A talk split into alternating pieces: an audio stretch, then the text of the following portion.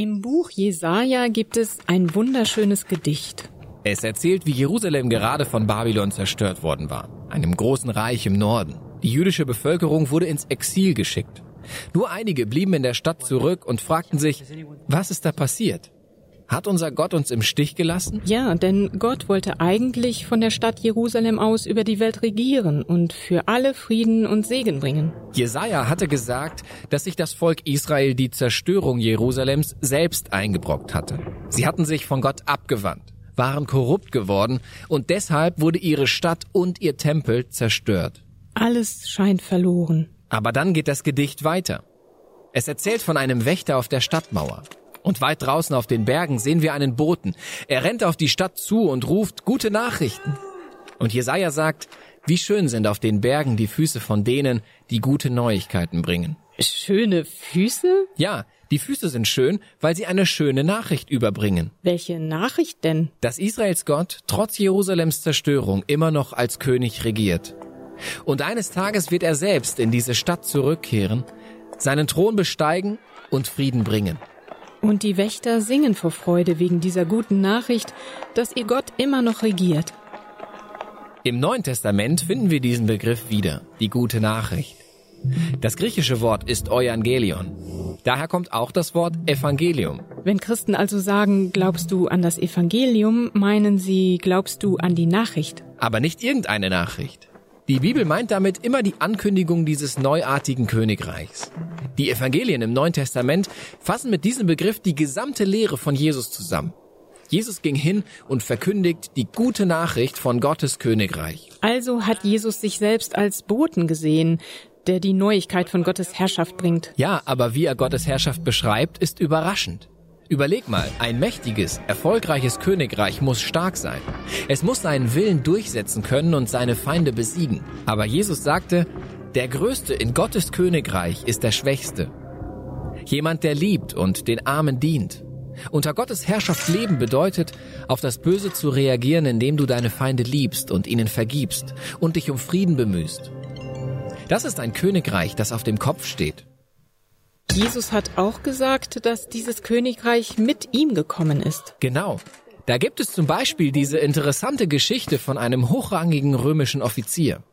Er kommt zu Jesus und fleht ihn an, seinen Diener zu heilen. Er nennt Jesus sogar seinen Herrn und erkennt damit Jesus als seine Autorität an. Jesus lobt den Offizier, weil er als einziger etwas erkannt hatte, nämlich dass Jesus nicht nur Gottes Königreich verkündet, sondern selbst der König ist. Und so verbreitet sich die Nachricht, dass dieser jüdische Mann aus Galiläa so redet und handelt, als wäre er der König von Israel. Er wählt sich zwölf Jünger aus als Bild für die zwölf Stämme Israels. Er heilt Menschen und vergibt ihre Sünden. All das wurde zu bedrohlich für Israels Anführer, sodass sie beschlossen, Jesus umbringen zu lassen. Und Jesus ließ das zu. Was ziemlich komisch ist, wenn du versuchst, König zu werden. Eben. Aber Jesus wusste, genau das muss passieren. Jesus sah, dass die Schuld und der Schaden seines Volkes Israel nur ein kleiner Teil des gesamten menschlichen Zustands war. Die ganze Menschheit hatte gegen Gott rebelliert, was zur Tragödie und zur Verwüstung unserer Welt führte. Wie kann Gott seine Herrschaft über so eine Welt wieder antreten? Jesus glaubte, durch einen Akt der aufopfernden Liebe für seine Feinde. Deshalb wird die Kreuzigung in den Evangelien auch wie eine Thronbesteigung beschrieben. Jesus, der König der Juden. Ja, er bekommt eine Krone und ein königliches Gewand. Er wird erhöht, aber nicht auf einen Thron, sondern an das Kreuz. Wie schön sind die Füße, die gute Nachricht bringen. Und die gute Nachricht ist, dass Jesus den Tod besiegt hat und als König regiert. Er hat sich selbst um unsere Schuld und Verdorbenheit gekümmert und hat sie mit seinem Leben und seiner Liebe überwunden. Und dann schickt Jesus seine Nachfolger los, um die gute Nachricht von diesem Reich bekannt zu machen. Das Königreich, das alles auf den Kopf stellt. Und sie sollen jeden einladen, Jesus ihre Loyalität zu schenken. Dem König, der den Tod mit seiner Liebe besiegt hat. Guten Morgen miteinander. Das wird heute, sagen wir mal, eine interessante Predigt werden. Denn hast du schon mal versucht, etwas zu erklären, was irgendwie doch nicht zu erklären ist, weil Worte kaum ausreichen, weil sie einfach zu wenig sind. So geht mir das heute. Und das ist nicht schlimm, denn ich habe einen passenden Bibelvers dazu gefunden. Ich bin also nicht allein. Und mit diesem Bibelvers steigen wir gleich ein in das Thema, um das es heute geht. Und zwar lese ich vor aus Markus 4, Vers 26 und 27. Mit dem Reich Gottes, so erklärte Jesus weiter, ist es wie mit einem Bauern, der die Saat auf seinem Acker ausgestreut hat. Er legt sich schlafen, er steht wieder auf, ein Tag folgt dem anderen und die Saat geht auf und wächst. Wie? Das weiß er selbst nicht. Er weiß nicht wie. Sieh an. Ich bin also nicht allein, ich weiß es nämlich auch nicht. Denn wie soll man was erklären, was so groß ist, so vielfältig, beständig wächst und trotzdem kaum zu greifen ist. Und doch ist es real, weil es da ist. Das Reich Gottes. In diesem Video, was wir jetzt am Anfang gesehen haben, das ist schon mal eine sehr gute Einführung und Hinführung. Sehr gut aufgegriffen, das Thema. Heute geht es um das, als Einstieg in die Serie. Heute geht es um das Reich Gottes, das Himmelreich auch genannt oder das Königreich des Himmels. Königreich des Himmels. Königreich von England. Ja, könnte ich dir was dazu erzählen. Da haben wir eine Königin, eine Queen, die ist 94 Jahre alt. Da haben wir ein Schloss. Was heißt, da haben wir ein Schloss? Da haben wir viele Schlösser, nicht nur den Buckingham Palace. Da haben wir jede Menge Pferde und lustige Soldaten mit großen schwarzen Fellmützen auf dem Kopf, die keine Miene verziehen, verziehen, verziehen, ja, verziehen und so weiter und so fort. Königreich von England, kein Problem. Königreich des Himmels? Was soll das sein? Das Himmelreich, ganz grundsätzlich, wir würden sagen, der Himmel, das ist Gottes Wirklichkeit, so habe ich das aufgeschrieben. Seine Herrschaft und Herrlichkeit, den Raum, den er mit allem, was er ist, uneingeschränkt einnimmt, durchdringt und beherrscht. Das Himmelreich ist die Gegenwart Gottes. Und in Philipper 2 lesen wir ja, dass Jesus seinen Platz in diesem Himmelreich verlassen hat, um hier auf der Erde Mensch zu werden. Er wird Mensch, vertritt aber auch als der Sohn Gottes hier auf der Erde das Himmelreich die Herrschaft seines Vaters. Ihm dient er. Mit anderen Worten, er bringt das Himmelreich in Person mitten unter uns Menschen. Alles klar, oder? Tja, weißt du, was ich meine? Das ist gar nicht so leicht zu erklären. Das musst du ja erstmal selber kapieren. Damit habe ich dann schon manchmal ein Problem. So ganz verstehen tue ich es nicht. Das in ihrer ganzen Dimension, was da drin steckt, in diesem Himmelreich. Im Neuen Testament finden wir den ersten Hinweis bei Johannes dem Täufer in Matthäus 3, Vers 2. Und zwar sagt er da, als die Menschen zu ihm kommen an den Jordan, um sich taufen zu lassen, sagt er zu ihnen, tut Buße, denn das Himmelreich ist nahe herbeigekommen. Und damit bezieht es sich auf Jesus, den König der Juden, wie ihn die Weisen aus dem Morgenland bei seiner Geburt genannt haben. Und sie hatten vollkommen recht damit. Ja, das war er. Er war der König. Der König kommt zu seinem Volk, heißt es in Johannes 1, Vers 11. Im ersten Teil des Verses. Und da kommt der traurige zweite Teil. Sein Volk wollte nichts von ihm wissen. Jesus hat sehr viel über das Reich Gottes hier auf der Erde gesprochen. Es war eigentlich sein beständiges Thema, so gut wie alle Gleichnisse, die Bergpredigt, vieles mehr drehte sich immer um das Reich Gottes. Wie konnte es auch anders sein? Er vertrat ja dieses Reich. Und die Pharisäer und Schriftgelehrten damals, sie haben natürlich sehr genau zugehört und viel mit ihm diskutiert, denn das Thema hat sie interessiert. Brennend sogar. Nur haben sie das komplett anders verstanden als er. In Lukas 17 haben wir so eine Begebenheit. Na, zurück. Alles klar. Jetzt haben wir's. Genau, da ist der Vers. Und zwar heißt es da, als er von den Pharisäern gefragt wurde, wann das Reich Gottes komme, antwortete er ihnen, das Reich Gottes kommt nicht so, dass man es beobachten könnte. Man wird auch nicht sagen können, hier ist es oder dort ist es. Denn seht, das Reich Gottes ist mitten unter euch. Ab wann regiert Gott? Wann kommt seine Herrschaft? Das war die Frage, die die Pharisäer umgetrieben hat. Da redet dieser Jesus immer wieder vom Reich Gottes, aber man sah es nicht. Die Römer waren immer noch an der Macht. Sie waren immer noch ein besetztes Land, ein unterdrücktes Volk. Kein König in Sicht, der den Thron von David bestieg und sie befreite. War das doch nicht genau das, was Jeremia, Jesaja, all die anderen Propheten verheißen hatten? Darauf warteten sie doch. Jeremia 23, Vers 5.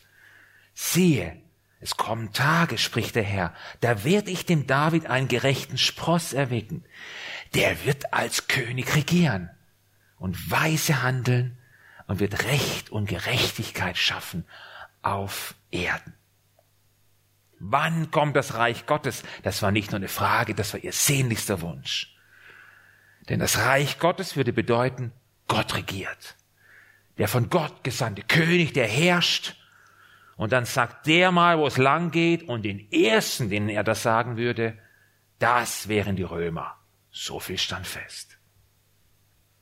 Tja, und jetzt kommt Jesus daher mit so einer Antwort. Das Reich Gottes kommt nicht so, dass man es beobachten könnte. Ja, was denn nun? Was soll das sein? Was sollten Sie damit anfangen? Man kann nichts sehen. Ja, gibt's das dann gar nicht in Wirklichkeit? Wenn du nichts beobachten kannst und nichts siehst, kannst du auch nichts mit deinem Handy fotografieren. Kannst du auch nichts in deiner Story posten auf den sozialen Medien. Und so haben sich das die Pharisäer nicht vorgestellt. Und das ist das Verrückte, das ist das Schwierige mit diesem Reich Gottes, dem Himmelreich, das nahe gekommen ist. Wir würden gern einfach mal so zuschauen. Wie bei der Queen in England, wenn sie in ihrer Kutsche vorbeiführt. Da siehst du wenigstens was. Aber bei diesem Königreich, da geht das nicht. Man kann's nur erleben. Ich weiß ja nicht, was du für Vorstellungen hast, wenn von einem König die Rede ist, von seinem Königreich. Ich glaube, wenn man wissen will, wie ein Königreich tickt, was man da so davon zu erwarten hat, dann sollte man mal beim König anfangen, einen Blick auf ihn werfen. Schließlich regiert er ja das Reich und prägt es auch. Okay, werfen wir einen Blick auf Jesus. Ist gar nicht so einfach, denn wir wissen noch nicht mal, wie er ausgesehen hat. Naja, ich weiß, liebe Bartträger. Er hatte natürlich einen Bart, ist klar. Er hatte schulterlange Haare. Okay, haben wir das alles schon mal geklärt? Nee. Also wenn du wissen willst, wie Jesus ist, dann kannst du zum Beispiel, wäre es gut, einen Blick in die Bergpredigt werfen, und zwar in die Seligpreisungen. Selig ist der da und so weiter. Das ist die Messschnur für uns, für unser Christsein zum einen, ganz klar. Aber da präsentiert sich uns Jesus in seinem Wesen, in seinem Charakter. Denn er ist der, er ist der Sanftmütige. Er ist der, der nach Gerechtigkeit dürstet, der Barmherzige, der Friedenstifter. Er ist der, der ein reines Herz hat. Er ist auch der, der verfolgt wird. Alles, was da aufgelistet ist, entspricht ihm. Wenn ich an einen König denke, kommt mir allerdings was anderes in den Sinn. Also König, das ist für mich Der reitet auf seinem Pferd daher, seine Soldaten kommen mit ihm und er hat, zieht mit Macht sein Ding durch, räumt alles aus dem Weg, was ihm da quer kommt und wenn es Ärger gibt, haut drauf und Schluss. Das ist ein König. Nicht so Jesus. Er ist ein sehr spezieller König. Den glimmenden Docht wird er nicht auslöschen. Das geknickte Rohr wird er nicht abbrechen. So heißt es in Jesaja.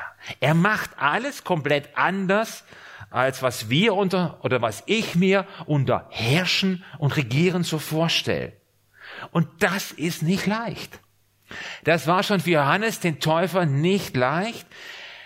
Es gibt in der Bibel diesen Bericht in Matthäus 11, wo er im Gefängnis sitzt, festgenommen von Herodes und eine Anfrage an Jesus richtet und etwas von ihm wissen will, etwas für ihn in seiner Situation ganz Entscheidendes. Matthäus 11, Vers 2 und 3. Johannes hörte im Gefängnis vom Wirken Christi. Er schickte einige Jünger von ihm zu ihm und ließ ihn fragen, bist du der, der kommen soll? Oder müssen wir auf einen anderen warten? Irgendwie, wenn ich, immer wenn ich das lese, tut er mir leid, der Johannes. Er ist der, der sich so volles Brett eingesetzt hat für Jesus. Er ist dieser Wegbereiter für Jesus. Und Jesus sagt mal, Johannes ist der Größte in meinem Reich, aber der Kleinste ist noch größer als er. Also bei, in seinem im Reich von Jesus läuft es alles anders. Aber Johannes, ihn packt jetzt dort im Gefängnis Verzweiflung und auch Zweifel. Zweifel, was ist das für ein König? Was ist das für ein Reich, das er da vertritt? Reicht seine Macht bis zu mir hinter diese Gefängnismauern? Das steckt für mich in dieser Anfrage drin. Und dann kommt Jesus mit einer Antwort, die musst du dann auch erstmal verdauen, wenn du im Gefängnis sitzt. Jesus gab ihm zur Antwort, geht zu Johannes und berichtet ihm, was ihr hört und seht. Blinde sehen, Lahme gehen, Aussätzige werden geheilt, Taube hören, Tote werden auferweckt und Armen wird Gottes gute Botschaft verkündet. Und glücklich zu preisen ist, wer nicht an mir Anstoß nimmt. Was Jesus hier macht, er gibt sozusagen Johannes einen Hinweis auf Jesaja, auf das, was Jesaja vorausgesagt hat in Bezug auf den Messias, den König, der kommen wird. Wir finden diesen, das, was Jesus hier sagt in Jesaja 61, Vers 1. Damals gab es keine Kapitel, aber ich denke, Johannes wusste schon, dass er jetzt da Jesaja erwähnt. Und er sagt damit Johannes, ja, Johannes, ich bin's. Das Warten hat ein Ende. Es geht los. Meine Herrschaft habe ich angetreten. Blinde sehen, Lahme gehen, Aussätzige werden geheilt. Mein Reich kommt, Johannes. Und trotzdem, so gefühlsmäßig, immer wenn ich das lese, hätte ich mir für Johannes eine andere Antwort gewünscht. Eine im Stil von, Herr Johannes, ganz ruhig, ich komm vorbei und hol dich aus dem Gefängnis raus. Irgend sowas. Aber das kam nicht. Ist ein interessanter Regierungsstil, so als König, oder? Und bemerkenswert ist ja, wo immer Jesus ja auftrat, gelehrt hat, Menschen geheilt hat, kam es eigentlich immer zu einem direkten Zusammenstoß mit dem Reich von Satan. Die Dämonen haben immer sofort auf ihn reagiert. Sie wussten genau, wen sie vor sich hatten, und sie fürchteten ihn. All diese Berichte in der Bibel wären an sich schon eine Predigt für sich. Aber es wird klar, das Königreich dieses Königs ist mit nichts hier auf der Erde zu vergleichen, mit nichts, was wir als Königreich kennen. Es passt einfach in keine Schublade, es sprengt die Grenzen der Naturgesetze, was Jesus eigentlich permanent gemacht hat, und es sprengt auch unser Denken. Also meins sprengt's, ich komme öfter nicht mit. Nehmen wir zum Beispiel den Weltverfolgungsindex, den das Missionswerk Open Doors jedes Jahr veröffentlicht. So auch wieder dieses Jahr im Januar. Das ist ein Index, da sind die Länder aufgelistet, wo es die meiste Christenverfolgung gibt, kann man auf ihrer Homepage nachlesen. Und da schreiben sie für dieses Jahr, derzeit herrscht die größte Christenverfolgung aller Zeiten. Nach aktuellen Schätzungen sind in den 50 Ländern mit der stärksten Christenverfolgung rund 260 Millionen Christen einem hohen bis extremen Maß an Verfolgung ausgesetzt, weil sie sich zu Jesus Christus bekennen. Anfang Januar hat Boko Haram, die Terrorgruppe in Nigeria, ein Video mit einem Pastor Lavan Andimi, sehen wir hier, veröffentlicht. Den hatten sie Ende Dezember entführt. Und in diesem Video sagt der Pastor unter anderem, er hofft, dass er seine Familie und seine Kinder wieder sieht. Aber wenn es auch anders kommt, dann sagt er da, weint nicht, macht euch keine Sorgen, aber dank Gott für alles. Vor drei Wochen am 20. Januar wurde er von dieser Terrorgruppe hingerichtet. Den Umgang mit solchen Nachrichten empfinde ich immer als sehr schwierig. Ich persönlich fühle mich immer so ein bisschen ohnmächtig. Es packt mich auch sowas wie Wut auf diese Leute und ich weiß nicht so richtig, wie ich das einsortieren soll. Ich denke, Jesus, warum? Du bist doch König. Du bist stärker. Du kannst dem Einhalt gebieten. Und ich weiß, er wird das auch machen. Vollumfänglich. Und zwar dann, wenn er sichtbar für uns Menschen, für alle Menschen als König wiederkommt. In Majestät, in Macht und Herrlichkeit. Ist aber jetzt noch nicht der Fall. Und bis dahin müssen wir damit so einem Spannungsfeld leben. Ich erlebe das als Spannungsfeld von, bei mir, wo das so hin und her zieht weil das einfach anders läuft, als ich mir das vorstelle mit diesem Reich. Es bleibt ein Geheimnis. Trotzdem vertraue ich ihm als meinem König. Und wenn ich dann in die Bibel gucke, wird mir eigentlich klar, ich muss mich auch gar nicht wundern. Bereits bei den ersten Christen wird diese ganze Palette präsentiert. Anfang der Apostelgeschichte, noch in Jerusalem. Beispiel. Petrus und Johannes sind dort auf dem Weg zum Tempel und erleben ein spektakuläres Heilungswunder. Sie sagen jemand, im Namen Jesus steh auf, einem Gelähmten, der schon jahrelang vor diesem Tempel sitzt, und er steht auf und kann gehen. Kurze Zeit später wird Stephanus in Jerusalem festgenommen und hingerichtet. Saulus, später Paulus, freute sich damals noch. Apostelgeschichte 7. Dann wird die Gemeinde verfolgt, die Christen zerstreuen sich ins Umfeld und darüber hinaus. Und dann lesen wir kurz später in Apostelgeschichte 11, und die Hand des Herrn war mit ihnen. Viele kamen zum Glauben und wandten sich dem Herrn zu. Wieder ein bisschen später, einige Zeit, wird auch Petrus in Jerusalem festgenommen. Und Gott befreit ihn spektakulär aus dem Gefängnis. Apostelgeschichte 12 nachzulesen. Da haben wir sie schon, diese ganze Bandbreite, in dem dieses Reich Gottes stattfindet im Leben von uns. Und mittendrin in diesem Spannungsfeld breitet sich dieses Reich beständig aus.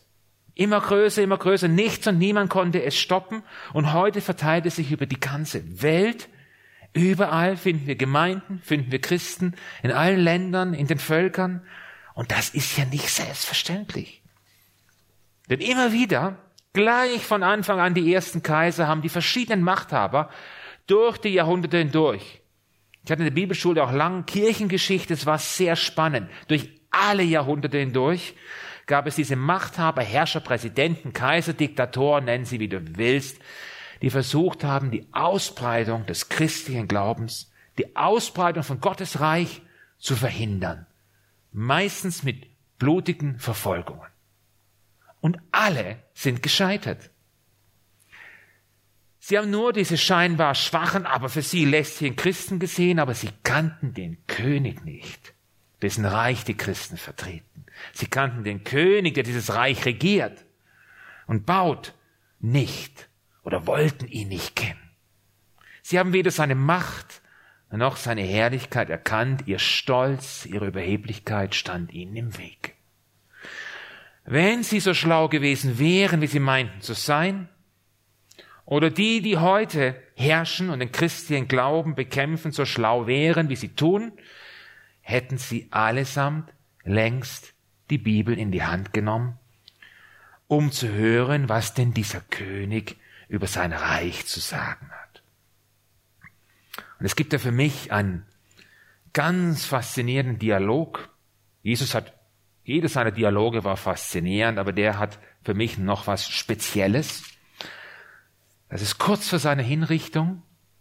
Und du musst dir das auch bildlich vorstellen, wie Jesus da steht, in zerfetztes Gewand, Blut, das Blut läuft ihm am ganzen Körper runter, überall läuft es raus, eine Dornenkrone auf dem Haupt, das Blut läuft ihm übers Gesicht, so steht er da. Und dann lesen wir in Johannes 18, Vers 33, kommt es zu diesem Gespräch. Pilatus ging ins Prätorium zurück. Pilatus, der große berühmte Gouverneur der Römer in Israel. Und er ließ Jesus vorführen.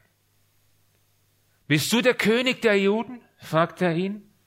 Und Jesus erwiderte, bist du selbst auf diesen Gedanken gekommen? Oder haben andere dir das über mich gesagt? Bin ich etwa ein Jude? gab Pilatus zurück. Dein eigenes Volk, die führenden Priester haben dich mir übergeben. Was hast du getan? Jesus antwortete, das Reich, dessen König ich bin, ist nicht von dieser Welt. Wäre mein Reich von dieser Welt, dann hätten meine Diener für mich gekämpft, damit ich nicht den Juden in die Hände falle. Nun aber ist mein Reich nicht von dieser Erde. Da sagt Pilatus zu ihm, da bist du also tatsächlich ein König? Und Jesus erwiderte, du hast recht, ich bin ein König. Ich bin in die Welt gekommen, um für die Wahrheit Zeuge zu sein. Dazu bin ich geboren. Jeder, der auf der Seite der Wahrheit steht, hört auf meine Stimme. Sein Reich ist nicht von dieser Welt. Es ist nicht von Menschen gemacht.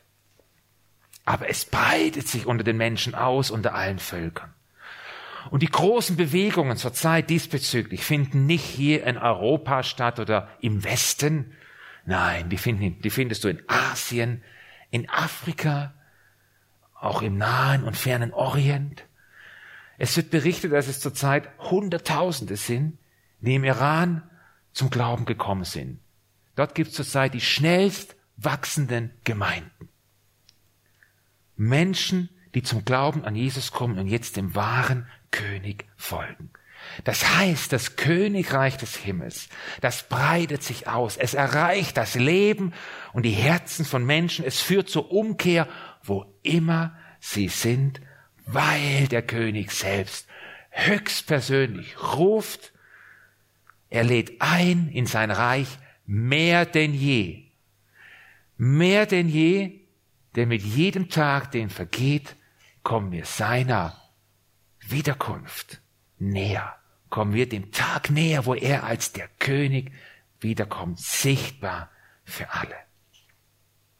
Und wenn ich diesem Ruf folge, wenn du diesem Ruf folgst von diesem König, wird das Reich Gottes auch in deinem Leben Wirklichkeit. Wie musst du dir das vorstellen? Ich möchte es an zwei Beispielen festmachen. Wirklichkeit natürlich in Bezug auf Schuld und Sünde, die vergeben wird, ist das eine. Aber das ist dann da in deinem Leben, das begleitet dich. Ich möchte abschließend zwei Geschichten erzählen. Ich liebe Geschichten, echte Geschichten, Geschichten, die jetzt in unserer Zeit passiert sind und die genau das bestätigen und spiegeln, was wir bereits in der Bibel lesen. Du merkst, ja, es ist immer noch so. Es hat sich nichts geändert. Die erste Geschichte, die handelt von Brother Andrew, Bruder Andrew, wie er genannt wird, den Gründer von Open Doors, diese Missionswerk, was ich gerade vorhin erwähnt habe. Die Geschichte ist zu finden in seiner Biografie, die heißt Der Schmuggler Gottes. Er war, das war in den 50er, 60er Jahren in diesem wunderbaren Auto hier, unterwegs. Eine Perle von Auto, die wir alle vielleicht gerne hätten, die Jungs, die Männer, aber nicht mehr kriegen. Das hat wirklich Style, das Teil. Er war unterwegs von Osteuropa nach Holland und hatte noch zwei holländische Studenten dabei. Und dann ging der Motor kaputt in Deutschland, also in der Bundesrepublik damals. Und dann ging er, brachten sie das Auto in eine Autowerkstatt. Der Meister guckt sich das an und schüttelt den Kopf, sagt, nee, nee, der Motor ist hinüber. Und dann sagt ihm der Bruder Endro, na ja, es ging auch schon mal über den Tacho hinaus. Der Tacho ging damals nur bis 100.000 und dann fing er wieder bei Null an. Er war schon zweimal durch und war schon bei 200.000. Das war das Ende des Motors. Und er sagte ihm, ja, ich kann dir einen neuen Motor einbauen, die Jungs sind noch da, kostet 500 Mark. Sehr viel Geld war das für damals, für damalige Verhältnisse. Und er, was soll er machen? Er sagt ihm zu und sagt dann, ja, ich gehe mal noch zum Bahnhof und tausche mal noch Geld um. Und er geht dann zum Bahnhof, tauscht das Geld, was er noch hat, guckt, dass er alles zusammenkratzt und kommt auf 470 Mark weiß aber, ich brauche 520, um die Rechnung zu bezahlen und ich sollte auch noch tanken, damit ich wieder nach Holland komme. Dann kommt er vom Bahnhof zurück zu dieser Werkstatt. Die haben diesen Motor eingebaut innerhalb einer Stunde. Ich habe vorher mit Automechanikern gesprochen. Ja, so schnell ging das damals. Die waren also schon fertig und die räumten ihr Werkzeug weg. Die Studenten haben sie gesagt, ja, die seien spazieren gelaufen, die sind nicht da. Okay. Dann kam der Zeitpunkt der Bezahlung, ging da zum Meister und in dem Moment stürmten diese beiden Holländer rein in die Werkstatt und einer von ihnen schwenkte was in der Hand und rief, Andrew, so was Tolles ist mir noch nie passiert. Als wir auf der Straße entlang gingen, kam eine Dame auf uns zu und fragte, ob wir Holländer seien. Ich sagte ja. Und dann gab sie mir diesen Geldschein und sie sagt, Gott wolle, dass wir ihn bekämen. Es waren 50 Mark. Willkommen im Reich Gottes. Die zweite Geschichte, Lee Strobel. Ich habe sein Zeugnis, dieses Zeugnis persönlich gehört auf einer Konferenz in Chicago. Lee Strobel war überzeugter Atheist, auch Mitglied in der Atheistenvereinigung der USA arbeitete 14 Jahre lang als Gerichtsreporter in Chicago für die Chicago Tribune, große Tageszeitung dort, erhielt mehrere Preise für seine Reportagen und er sagt, sein Leben war geprägt von übermäßigem Alkoholkonsum und seinen Wutausbrüchen. Seine Familie wusste nie, in welcher Stimmung er nach Hause kam, was passieren würde, wenn er zur Tür hereinkam. Er war unberechenbar und einmal, sagte er, hat in einem Wutanfall ein Loch in die Wand der Wohnung getreten. Jedes Mal, wenn seine kleine Tochter hörte, dass der Schlüssel sich umdrehte, dass er nach Hause kam, verschwand sie und versteckte sich in ihrem Zimmer vor Angst. Das war sein Familienleben. Dann kam seine Frau zum Glauben. Für ihn eine Riesenherausforderung, für ihn als Atheist natürlich. Trotzdem fing es ein bisschen an, auch seine atheistischen Überzeugungen mal zu hinterfragen. Er sagte, ging er zwei Jahre so jeden Sonntag mit ihr zum Gottesdienst und hat sich so reingesetzt und hat gedacht, pff, naja, erzählt mir mal was, geht mich eh nichts an. Könnt ihr vergessen. So saß er immer. Und dann, sagt er, gab es einen Sonntag, da gab es so ein kleines Video mit Knetmännchen, so animierten. Da ging es um einen Menschen, der zu Gott kommt. Und er sagt, es war, wie wenn sich Gott so von hinten angeschlichen hätte und plötzlich traf's ihn und es fiel ihm so wie Schuppen von Augen. Er merkt, Mann, das bin ich. Ich bin dieses Knetmännchen. Das ist ja mein Leben. So sieht das aus. Mit mir und mit Gott und alles. Und das war die Kehrtwende in seinem Leben. Und er entschied sich für ein Leben mit Jesus. Er entschied sich für ein Leben an der Seite des Königs aller Könige. Und das wiederum hat sein Leben komplett auf den Kopf gestellt, verändert, von innen heraus, spürbar, sichtbar für andere. wenn er jetzt nach Hause kam, versteckte sich seine Tochter nicht mehr vor ihm. Sie begrüßte ihn. Die Atmosphäre hatte sich verändert. Sein Nachhausekommen war anders geworden. Und dann eines Tages, als er auf dem Sofa saß, kam seine Tochter zu ihm und sagte, Daddy, ich möchte das auch haben, was du hast. Willkommen in seinem Reich, würde ich sagen. Das ist mein König, der König der Herrlichkeit. So heißt auch das nächste Lied. Das ist das Beste, was man darauf antworten kann. Es gibt kein besseres Leben als das an der Seite des Königs aller Könige, denn sein Reich ist ewig. Das ist mein König, der König der Herrlichkeit. Sein Reich und die Macht in, sein ist das Reich und die Macht in Ewigkeit.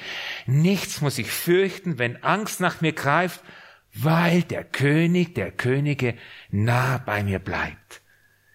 Das macht er. Er bleibt nah bei mir und zwar für immer. Ich hoffe, du kennst diesen König. Wenn nicht, dann ist dieser Gottesdienst seine Einladung an dich, in sein Reich zu kommen, dein Leben ihm anzuvertrauen, sich seinem Reich anzuschließen, dann wird sich das ausbreiten in deinem Leben. Ich wünsche dir diese Hoffnung und ich wünsche, dass du diesen König der Könige so erlebst. Hoffnungsvoller Anker in deinem Leben. Amen.